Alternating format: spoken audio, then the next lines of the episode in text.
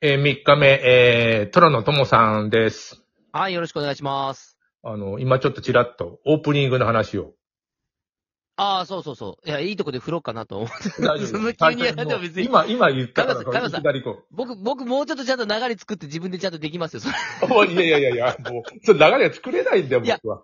あの、神尾さんのオープニングの曲、ね、これあの収録の時によく聞かせていただくんですけど、うんあの出だしの歌いいなと思ってて、あれ。あれ全部聞いたことある。一応ね、リンクしてるんで、僕はあの、YouTube で、えーっと、オランさんが。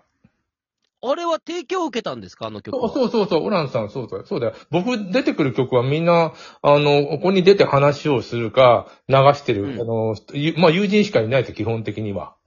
あれ、ああいうの作ってもらえるのいいですね。めちゃくちゃ、なんかこう、ノスタルジックな感じで曲が、曲調好きなんですよ、いいね。だろう。あのあれいいですよ。あれは全曲聴いてください、YouTube で。あの、リンクがあるから、あのオランさんが聞けまして、えっ、と、あま僕はずっと流してるから、あのなんていうのかな、うんうんうんオランさんだから、ライブで、一番最初の、なんて、つかみであれを流すようになってくれて。どれぐらいのお付き合いなんですか、そのオランさんって方とは。 10年以上かな ?12 年以上かなああ。な、何きっかけで知り合ったんですかそういう。いや、アーミュティストのー人ジシャンだらけなんで、周りが。カイマンさんの周りミュージシャンだらけなんですミュージねシ。ャンだらけです。あの、今度は、えっ、と、柴田さんと、えーなんバイオリニストの話を、 えーしようっていう、今、やってますし、ばああ、でも、そうか。収録、ミュージシャンの方多いっちゃ多いっすもんね。そうですよね。柴田さん。どこで知り合いますのだって、神尾さん楽器やってたのいいでしょ確かフ。ルフルートはやるけど、フルートされてたのか。イベントをやるよね。で、呼ぶよね。イベントで、音楽系のイベントを開催されるんですかうん、ただ、イベントもやらなくても、まあ、音楽の友達は、もう、なんか小説家のやつは嫌なやつばっかりでね、友達なれないんだよ。 あ まあまあ、物書きは、持論がありますからね、い基や、本。もう、ね、小説家もの、だ、なんていうかな、あの、エッセイ書くじゃん。例えば村上春樹のエッセイ読むじゃん。うんうんうん。ちょっといいやつじゃん。うんうんうんあれは、自分がこうなりたいなっていう人物像を書くからそうなるんだよ。ああ、実際は上嫌なやつだったりするんだよ。まあまあまあまあ、文章が素晴らしい人と人間性が伴うっていうのはまた別ですからね。人間性はみんなドロドロよ。だからあの、えっと、小説を書いかあの書く友達の小説僕読まないもん。なぜ読まないかというと、内情知ってるから、ああ、人、人となりが出ちゃうんですね。自分の中の頭の中で。で推理小説を書いて直木賞取ったえっと友達がいるんだけど、あの、はいはいまあ、なんていうの、可愛くないんだわ、彼女はあんま り。で、可愛くないか性格がら、可愛い子がよく殺されてせ性格がでしょ顔じゃないあいやいでや、顔、顔、顔、容姿すが。顔が、顔の話せ性格も微妙なんだけど、まあでもそ れで、ちょあっと待っのて待って。物書きさんって顔別に関係ないでしょうよ。案件あんだよ。んで、可あるの愛い子が死ぬんだよ。なんかどんどん嫌な思いをして。ああ、自分がそうじゃないから可愛い方を殺しに行くんですね、話として。うん、そうなっていくんだよ。なんか可愛い子なるはほもどうね幸せにならないんだよ。でもさ、彼女のことを知ってるから、なんか何かに復讐してんじゃないかと思う時があるんだよね、読んでて。辛い。でもす、でもそれってやっぱり世の中の女性からは共感を受けやすい方の女性の。まあ、売れてます、売れてます。言っても、です よね可愛くないって言絶対そっれたはら、あの、言ったら、あーって、僕最初なんかね、あと、入院したことがあって、こ肋骨に、はいえっと、腫瘍があって、で、はいはい初めちっちゃな病院行って、あ、これはもうとても触れないって言って、あの、大きな、あの、病院に行ったんですよ。あの、横浜の、えっと、なんだっけ、なんとか、病、病、病院で、でかいとこ行ってうん。そこでも全、然わかんねえな。うんそこで、そこ、いやいやいや、そこで、あの、そこでも、なんかもう危ないから触れないって。で、そこで映っはていはいベッドでテレビつけたら、そいつが直木賞取りました。俺は死ぬのに、こいつなんで直木賞なんだと思ったもん。ああ、その病院のベッドでちょうどご覧にベなっッた。ドで、そう、テレビつけた途端に。で、はいはいその後も、250人抜きで東大病院に行って、あ、これ絶対俺死ぬなとも死んでないけどね。それ結果的には、すごい、え、もうすぐ回復したんですか回復というかね、あの、要するに悪性じゃなかったんだよね。なかったなかった。絶対悪性だってたらみいん回な思しったんだけど。うん。みんな思ったんだけど、悪性じゃなかったんだよそんなことあるんですかいや、でもまあまあ、あありまして。とでも東大病院みんな大変な人ばっかりでた、面白かったわけ ですよ。すごいですね。え、細胞ってだって摘出してこう、ちょっと引っあかの、あのね、見たらわかじゃる。ないです見たら、あ、こあねこれは大丈夫だ。春巡しないし大丈夫だ。わかるんですよ。良性悪性ってすぐわかるじゃないですか。そ、それでもそんなことだ起こるかんでらす、レね。ントゲンじゃわかんないから、こう切ってわかる。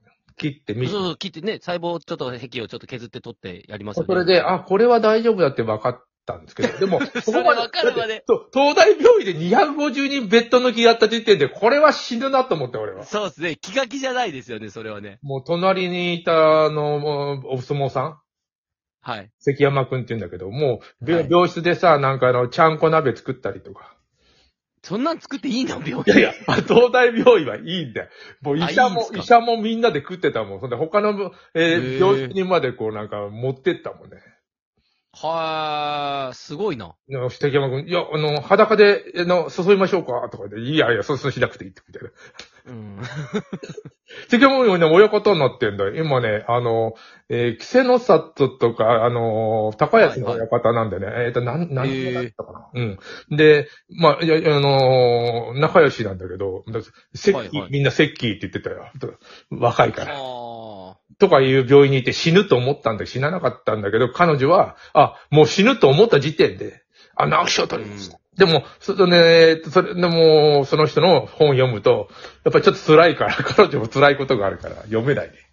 ー。うーん。やっぱり、やっぱ知り合いなら読めないよ。確かにね。うんうん知ってるから、えっ、と、お父さんと仲悪くて、えっ、と、大人が上うまく書けない小説家の友達も、友達は、まあ友達だな、いるし、うんうんうんだうからん。子供は生き生き書くんだけど、大人が出てくると、と途端にダメになるんだよ。彼は。まあ、得手不得手があるんでしょうな、そのそう人なはんだねよ。。あ、それだともうラジオトークだとさ、あの、女の子と話すの昔から僕、あの、普通に話してる。はいはいはいはい。女の子多いんだよ。で、これも、この間、あの、誰かと話したの、誰だかなあの、頭さんと話したのかな。僕なんか男と話す、いや、話すけど、うん。どうも女の子と話してしまう。シュネさんとか。聞いてくれるからじゃないですか。ああ、俺がもうバカなこと言ってるのを聞いてる から。だって、上村さん、今日、今日とかこの収録は割とあれですけど、上村さん結構話がいろいろ飛ぶじゃないですか。あは飛ぶよ小説もそうだもん。脈絡ない話って男性結構苦手ですやん。いや、頭の中ではちゃんとね、同時並行で動いてるんだよ。女性はなんかその辺無難、無難っていうかこう、ちゃんとそのあたりをこう、察してくれる感があるから、やっぱそこで女性の方が馬が合うんじゃないですか。もうアンドロ、アンドロデオさんに言われたもんね。あの、広瀬さん、えさんは、うまく上本さんもさばいてくれるけど、あの、要さんはなんか、噛み合ってないとか面白いとか言われたね。あー、かなめさんね、かなめちゃんね。 要さんで、なんかね、自分の言いたいことがあんで、ガーって。いや、それは多分あの、上尾さんの暴走を、こう制御するキャパがないだけですよ、多分。 いやいやいや、でも僕は要は面白いと思ってるからね。あー、かなめちゃんね。あういん、ついはや面白いんじゃないですか。あれ面白いよな、なんかあの、えし就活かなんかでさ、面接行って。あの、かなめちゃんが、まあ、これ本人がね、あの、僕の勝手なあれですよ。本人がどう思ってるかわかんないですけど、その、聞いて、その、あの、反応合図中打つ時のなんか気のない感じが僕は好きですけどね。いやーわからない話の時にだんだん、だんだん、おーって。だんだんいけてきたと思ってるけど。やっぱ、そうまそうあ、得意なジャンルとか、キャパがちゃいますからいや、ね。ともさんは大体もう、誰と話してもいい感じで行くじゃないですか。まあまあまあまあ、僕営業も長いですし、その、普通に人と話すっていうこと自体がそれなりにまあ、常日頃やってるので、もう話すのは僕は別にそのプロとかそういうんじゃないもんな。まあ僕も違いますよ。そういう、話し方さん的なプロ意識というか、そういう認識はないですから。頭さんも話したい人で、あの、コラボやったら頭さんぐわー喋ってくるもんね、あの人も。まあ、頭さんはそうですね。頭さんはちゃんと前に出る感じで喋ってかれる方ですね。確かにね、一応僕は、うん老害って頭師匠って言ってるんですけどね。いや、もう大体、老害、老害みたいなもんですよ、あの人らはね。本当老に害とか関係あんのかな大い体やでの、ね。 老害っていう認識、上本さんは、まあ、あの、ものを書かれるんで、どう、どういう意味で捉えてますその、個人的な意味ももちろんありますけど、ええ、僕はもどういう人を老害って指します老害は単なる頑固で、なんか、人を見つ認めないと別に若くても一緒だもん、そんなの。